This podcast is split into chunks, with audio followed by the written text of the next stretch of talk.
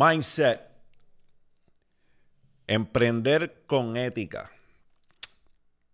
Mira, cuando hablamos de valores y principios, yo creo que una de las filosofías más marcadas entre nosotros dos es que no hacemos algo que vaya en contra de lo que son nuestros valores y nuestros principios.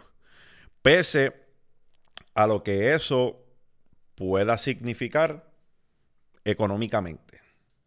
Hay personas que lamentablemente operan solamente en base al beneficio que pueden obtener.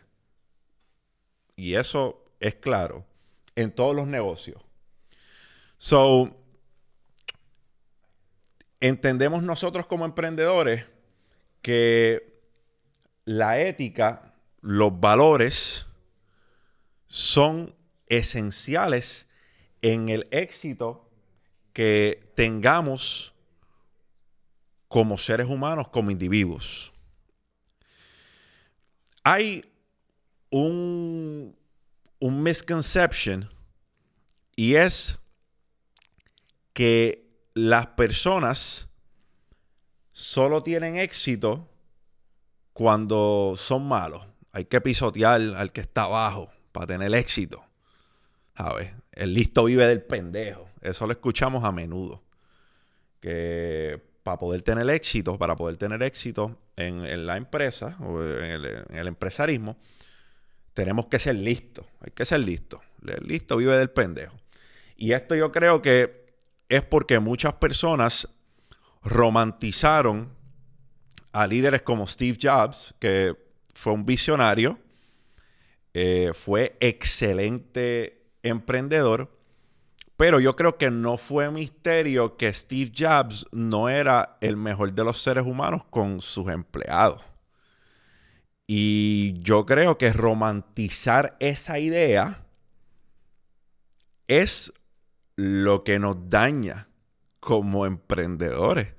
Porque yo no quiero que alguien se lleve de una conversación conmigo que por yo ser un tipo con una forma de ser mala, ¿sabe? por yo ser un cabrón con mis empleados, es que yo tengo el éxito que yo tengo.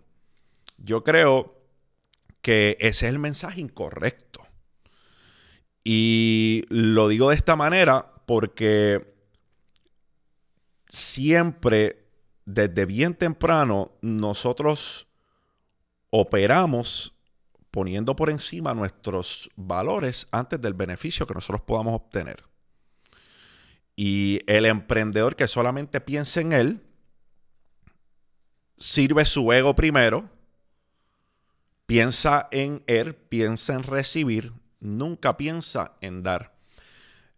Les cuento que hace algunos siete u ocho años, con, mm, cuando trabajaba la casa disquera junto a mi compadre, nosotros en, en, una, ocasión hicimos un compromiso eh, con unas personas para trabajar algo musical.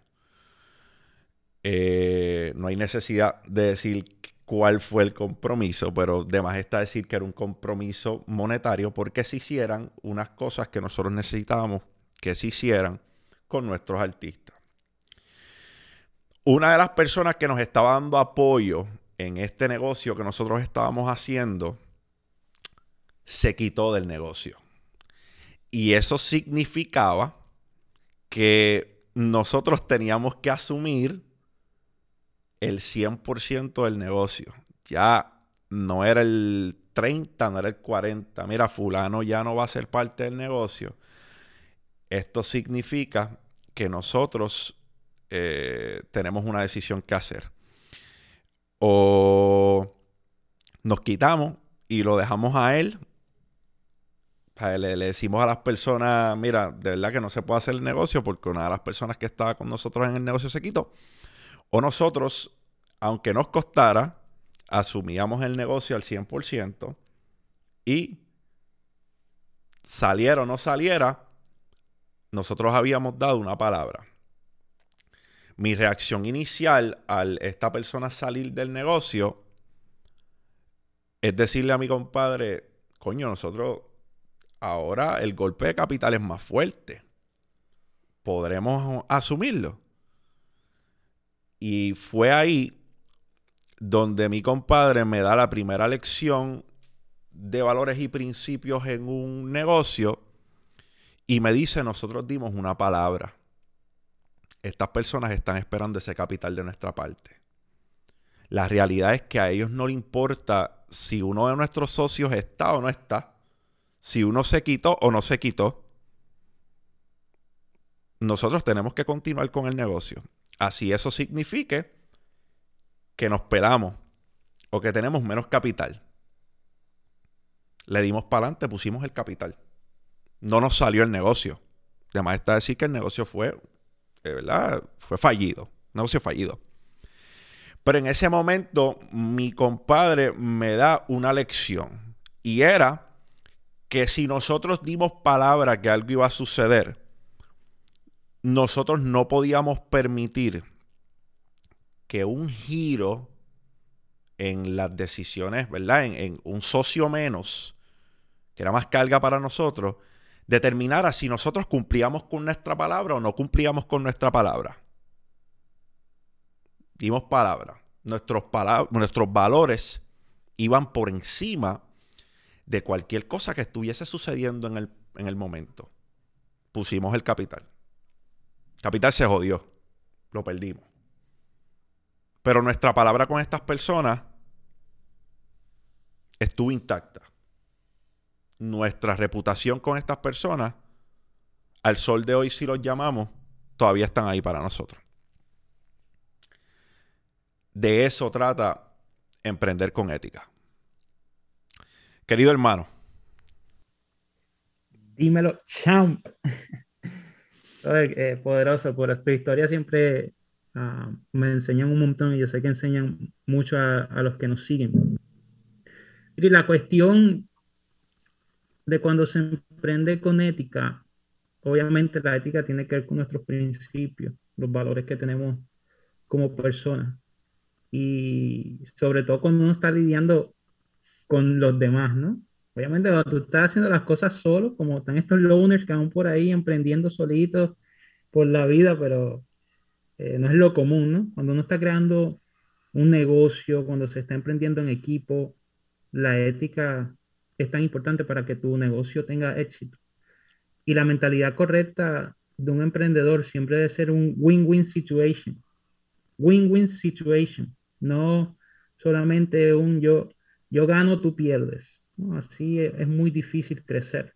Por eso cuando uno está creando un, ambiente de trabajo saludable, emprendiendo en equipo, sobre, sobre todo si tú eres líder en ese equipo, tú tienes que preguntarte, mi mentalidad es de win-win, es de que no solamente yo crezco, sino que crecen todos, es de elevar a quienes tenemos alrededor. Yo siempre pienso en el ejemplo de Touchify porque ahí nosotros reflejamos lo que es nuestra ética de trabajo con nuestro equipo. Es elevarlos a ellos y que ellos crezcan, que ellos ganen, no solamente nosotros. Por eso cuando las personas entran a Tachify y ven a los mentores, ven a Luis Feliz, ven a Pantachi, Torrens, ya te cambiamos a Pantachi, papito, eso está en el cerebro. ya es rápido. Yo cuando pienso en Torrens ahora es Pantachi, rápido, en la mente. Eh, pensamos en Lozano, obviamente Andrés Santiago, Andy, Genesis, eh, Lucía, todos los que están trabajando detrás ayudando, uno siempre piensa cómo los elevamos. Cuando los muchachos entran a los webinars, eh, quiénes son los que tienen el protagonismo. Pues el equipo. Porque Touchify es una marca, somos la marca, Así nació, pero la realidad es que el propósito no es elevar la marca, es elevar a, a los miembros, a los que entran a recibir educación y a que crezca el equipo. Esa mentalidad de win-win es lo que hace que las cosas sean sostenibles a largo plazo. pero pues no, no es fácil desarrollarla porque es muy fácil tú decir, sabes que yo soy la marca, yo puedo quedarme con, con el 90% de este negocio y tener asalariados aquí, ¿te entiendes? A mí, un webinar me lo puede dar cualquier persona que yo reclute por ahí, le doy el tema, edúcate y enseña. Y te doy un salario ahí y todo lo que entró es para acá, pero pues no, no es nuestro, no es nuestra manera de, de actuar, no es parte de nuestro... no, es que, no es que esté mal que lo hace así, ¿ok? Si tienes un negocio y así tú te manejas, eso es, es tu decisión. Pero yo entiendo en, mi, en lo que es mi core personal como emprendedor, que cuando tú te enfocas más en elevar a quienes están a tu alrededor, eh, las cosas fluyen mejor y a largo plazo es mucho más sostenible. Cuando, cuando esta mentalidad hace clic contigo, porque bien, bien temprano, cuando tú decides hacer Toshified, lo primero que me dice es, Galinde, yo...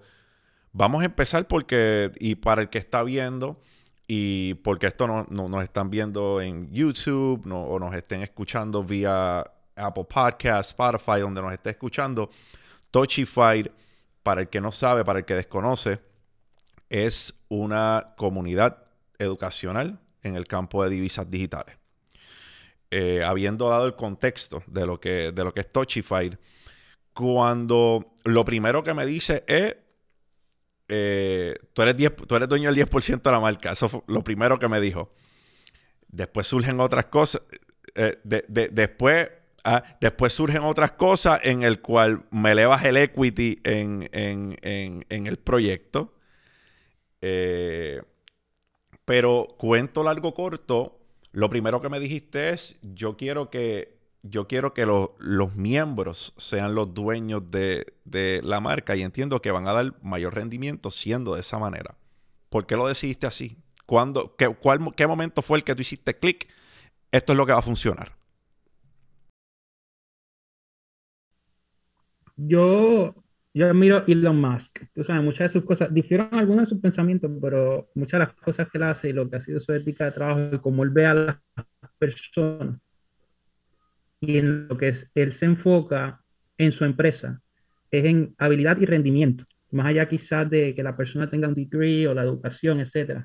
Y yo pienso que si tú estimulas a, a los miembros de tu equipo a rendir, porque ellos tienen algo tangible, o sea, algo que pueden decir, o sea, yo no estoy aquí trabajando solamente para el sueño de otro, yo estoy trabajando mi sueño porque, como yo digo, o sea, yo, y se los dije anoche cuando, cuando hablamos, ¿no? Una reunión que tuvimos. Eh, yo prefiero tener el 10% de una empresa que en el futuro sea de 20 millones que el 100% de una empresa de 100 mil o 200 mil dólares, ¿no? Eso eh, cuando tú le pones algo tangible a las personas, o sea, ya, yo creo, mi marca creció de 2017 para acá, ¿no? Y yo, oye, si a mí alguien en aquel momento me hubiese dado la oportunidad de, crecer así, wow, oye, hubiese sido una gran ayuda. Si yo tengo ahora la habilidad de poder a, a estas personas, porque muchos de estos muchachos son muchachos que confiaron en mí en cuanto a educación.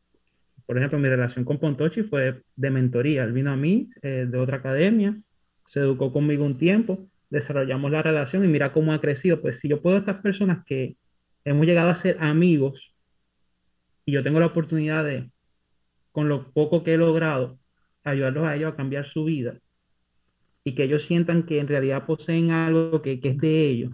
Yo entiendo que eso, oye, para mí eso es poderoso y, y crea un ambiente de trabajo que es lo que hemos experimentado, sumamente familiar y bien bonito. Definitivo. Mira, yo en un libro de Robert D. Cialdini que se llama The Psychology of uh, creo que es Psychology of Marketing. Eh, no, perdóname, The Psychology of Persuasion. Robert D. Cialdini, Psychology of Persuasion.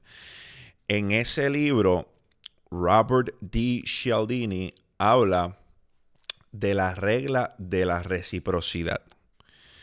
Y ahora mismo voy a destapar una. Una, caja de Pandora, como dicen por ahí, pero eh, este podcast trata de que nosotros seamos transparentes y, que la gente aprenda cosas. A lo mejor no quieres leerte el libro de Robert D. Robert. Cialdini, pues guess what?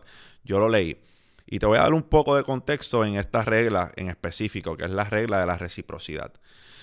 La regla de la, de la reciprocidad perdón, establece que cuando damos a las personas algo, o le hacemos un favor, o le damos algo en específico a las personas, las personas se sienten en la obligación de devolver ese valor o ese favor que se hizo por ella. Yo creo que esto es, es algo, es una teoría que no es muy difícil discutirla. Ahora, ¿por qué estoy abordando la regla de la reciprocidad? Porque la regla de la reciprocidad también es abusada de una manera que no es ética como emprendedor. Tomemos, por ejemplo, una, ¿verdad? Una sociedad religiosa o una que, se le conoce como el Krishna Society. Y en cierto punto, el Krishna Society, pues lo hizo tanto, yo creo que le daban un arroz o le daban un, le, daban un, le, daban algo a cambio de una donación a las personas. En cierto punto, las personas identificaron que le estaban dando algo por algo a cambio, que era totalmente a propósito, y lo evadían. si venía uno por acá, ellos iban por allá. Es como el que te vende el perfume en el centro comercial que te van y te dan la muestra. Y si él está en este pasillo, tú quieres agarrar por el otro pasillo, es porque tú sabes por dónde viene. Tú sabes que te está dando el perfume o te está dando la muestra para que tú le compres el pote de perfume. Es normal. No es que no se haga, porque aquí todo el mundo, oye, las empresas sobreviven eh, mediante un intercambio de algo por algo. No es eso lo que esté mal es cuando se abusa de lo que estás haciendo para a veces ganar un ganar algo a cambio desmedido por lo que estás dando. Y es ahí donde entran los valores y los principios en acción. Ahí es donde nosotros decimos, espérate, ¿realmente es genuino lo que me están regalando y me están dando este valor? ¿O siempre va a haber un gancho detrás de ello? Y ahí es donde tomamos la ética y los principios y, los valores de un emprendedor. Porque déjame decirte, el negocio que tú tengas, el negocio que sea, la vida es un intercambio de valor. Tú das valor y en algún momento la vida va a retribuir valor de vuelta. Monetario, como tú quieras verlo. So, si tú tienes un negocio que no ha despegado todavía, yo te voy a decir, empieza a preguntarte cuál es el valor que tú le estás dando a tus clientes. ¿Cuál es el valor que se llevan tus clientes? Sea el negocio que sea. Yo no estoy hablando de educación. Estoy hablando de hasta el que tiene el negocio del detailing de carro. ¿Qué valor le estás dando al cliente que tú le lavaste ese carro? ¿Qué se lleva extra? Ya, la lava de carro. Eso es todo. Te cobraste. Algo extra. Tú le estás proveyendo un servicio concierge para cuando el cliente te necesita en otro horario que no es el tuyo. Eh, tú le estás ofreciendo dar la milla extra, llevarle el auto a, la comodidad del cliente. ¿Qué valor le estás dando tú a tu cliente para que tu cliente recurra a ti nuevamente? Si tu negocio no está donde debe estar, definitivamente tú no estás dando el valor que debes dar. Porque esos son los negocios, una retribución de valor. Tú das y la vida retribuye. So, algo sencillo. Mira, tú quieres probar los valores de una persona. Esto es fácil. Vete al centro comercial. Y mira cuántas personas después de usar un carrito de compras lo llevan de vuelta donde ve el carrito de compras. Eso es sencillo. Tú quieres probar los valores y los principios de una persona. Obsérvalo. Observa si después de hacer su compra, cogió el carrito y lo puso donde va. O dijo que se joda, aquí le pagan un empleado porque recoge esos carritos, que él venga y los recoja. Eso no habla del empleado que le pagan la hora por hacer su trabajo. eso habla de ti como persona. Si te fuiste a un restaurante y dejaste la bandeja en la mesa, porque hay una persona que se encarga de recoger las bandejas, eso habla de ti. No habla de la persona que le pagan por hacer ese trabajo. Eso habla de tus valores, habla de tus principios. Eso empieza a analizarte. Tus valores están donde deben estar. Tus principios están donde deben estar. Con esta historia dejo, dejo que el chamo cierre. Eh, nosotros en nuestra comunidad de inversiones en un momento compartimos una oportunidad de inversión en un momento no oportuno. Nuestra comunidad entró después de nosotros. Y el chamo me dice, para beneficiar a la comunidad, yo voy a hacer una compra, tú estarías dispuesto a, a quemar la próxima suscripción de tu comunidad para que nuestra comunidad se beneficie de la acción de precio. Para el que no entiende lo que estoy diciendo, Básicamente él me estaba diciendo, mira, 20 mil dólares de tu próxima suscripción, quémalos. Era comprar monedas para quemarlas y sacarlas de circulación. Cosa de que con las próximas compras la acción de precio beneficiaria, beneficiara perdón, a los miembros de nuestra comunidad. So, esto no era una inversión. Él me estaba diciendo, quema 20 mil pesos para que tu comunidad, nuestra comunidad, se beneficie. El próximo mes entraron no 20 mil dólares de suscripción, entraron 70 mil. Que cuando tomamos en consideración los impuestos que yo pagué por ese dinero, estamos hablando de cerca de 100 mil dólares. Que se compraron y se quemaron para que nuestra comunidad pudiera de alguna manera beneficiarse de que entraron en el momento menos oportuno. ¿A qué voy con esto? Que nosotros no íbamos a recibir ningún tipo de beneficio de esa compra. Porque era un token burn. Se compran monedas, se queman. Esto no era una inversión de mi parte. Que ahora lo analizo en retrospecto, a lo mejor lo hubiese hecho diferente. Hubiese dividido 70, 75, a lo mejor entre los miembros de mi comunidad se lo hubiese dado. Probablemente. Pero ¿sabes qué? Nuestra acción fue movida por bondad. Y al fin del día, eso es lo que importa. Que yo reconozco que la razón por la cual nosotros hicimos lo que hicimos era para que nuestra comunidad se beneficiara. Y eso es una mancha de plátano que nadie la va a quitar.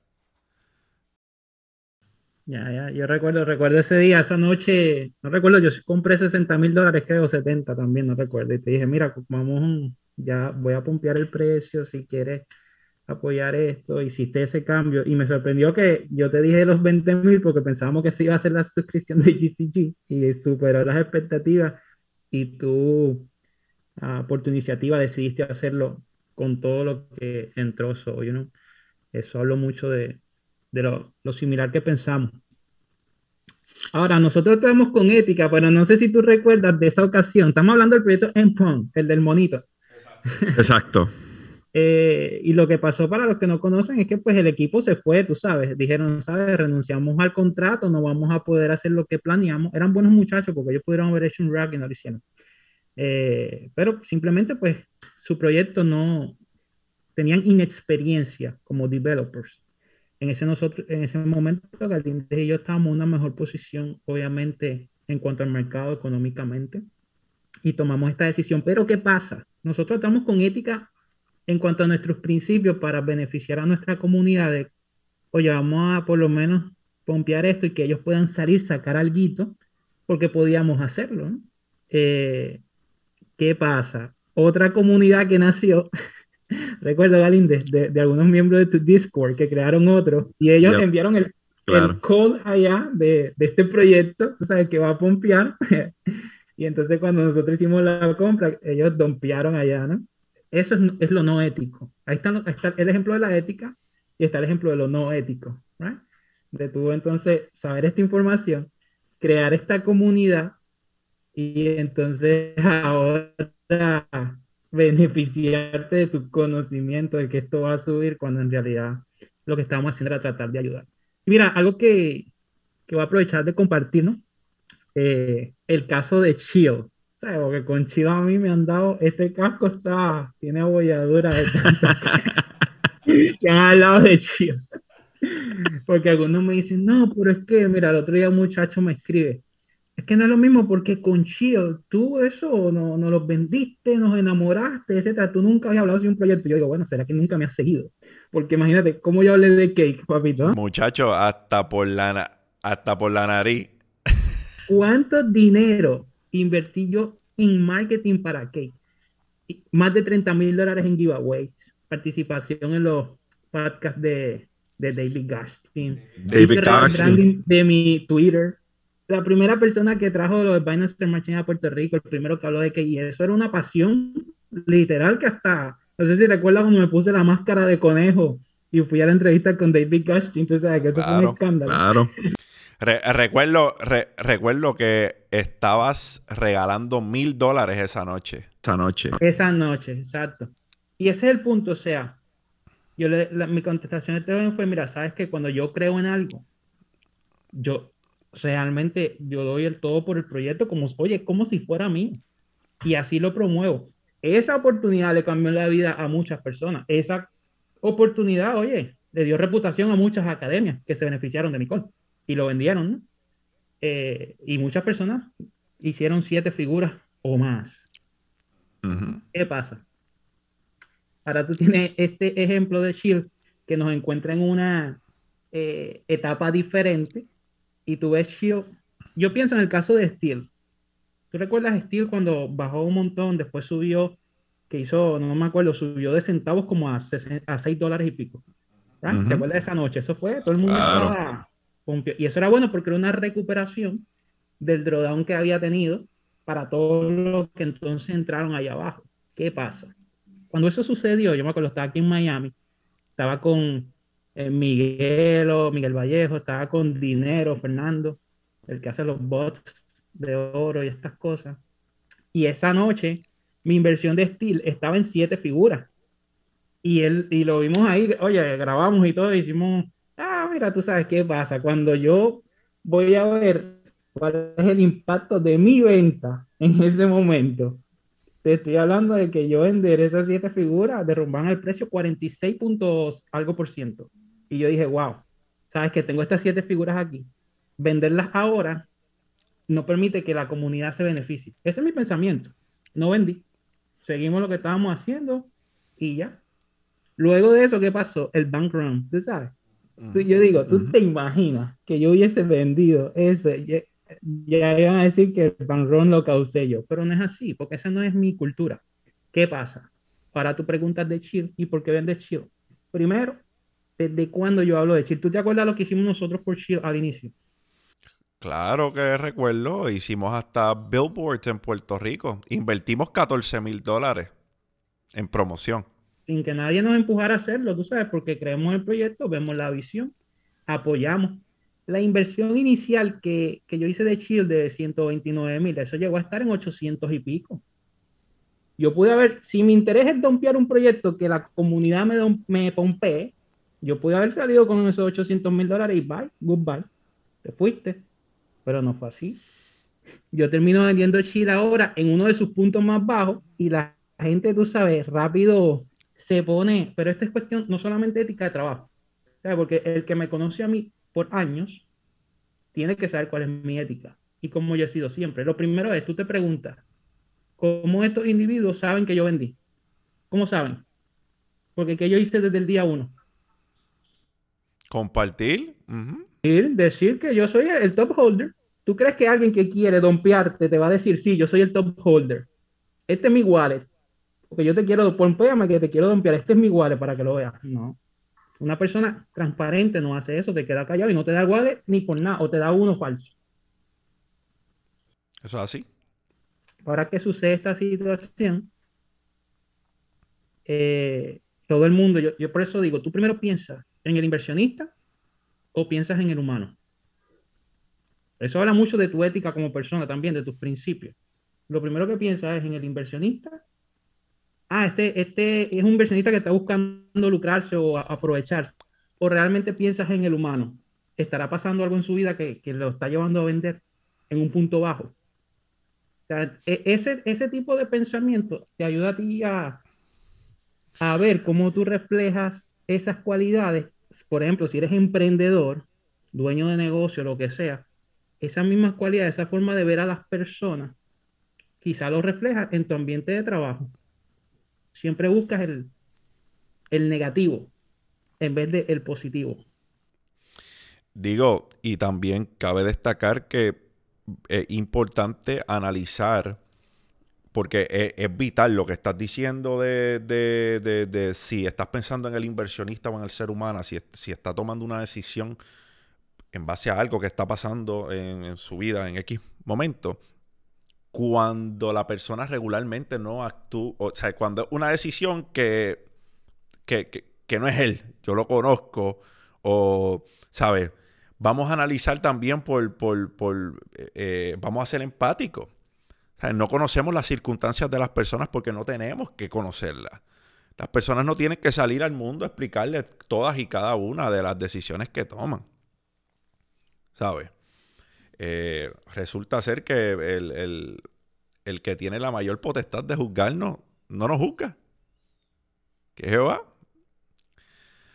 So, hablando de eso, yo creo que es clave que nosotros entendamos que la ética y los principios en cualquier negocio son los que determinarán tu éxito a largo plazo. Cualquiera puede dar, ¿verdad? Como le dicen por ahí, un golpe de suerte. Cualquiera puede hacer dinero a corto plazo, pero pocos pueden sostenerse y pasar la prueba del tiempo. Habiendo dicho eso, es vital que nosotros entendamos que nuestros valores y nuestros principios no tan solo nos convierten en el ser humano que somos, también nos convertirán en un emprendedor de éxito o un emprendedor que su estadía en, la, en las inversiones va a ser pasajera o en los negocios, porque no, no tiene que ver solamente con inversiones. Estamos hablando de la calidad de una persona y sus valores y sus principios y lo que esto determinará para su negocio. Tengas una panadería, seas el emprendedor que seas. ¿Algo más en valores y principios, negro? Lo único que te puedo decir es que los valores y principios se reflejan en cómo tú te relacionas con los demás. Y si quieres ver cómo eso afecta, incluso cómo tú reaccionas quizás a, los consejos, las críticas, eh, el odio, el amor que reciben, pero también los haters, tú sabes. No te pierdas el próximo episodio porque vamos a hablar de eso y lo que viene es bueno, valores, principios. ¿Tú quieres probar cuáles son los valores y los principios de una persona? Dale dinero y dale reconocimiento. Vas a conocer la persona, la real persona detrás de esos valores y esos principios yo te aseguro que no vas a terminar con la misma persona antes que tuviera el dinero y tuviera el reconocimiento. Si no tiene valores, te vas a dar cuenta bastante rápido. Mindset. Champ out.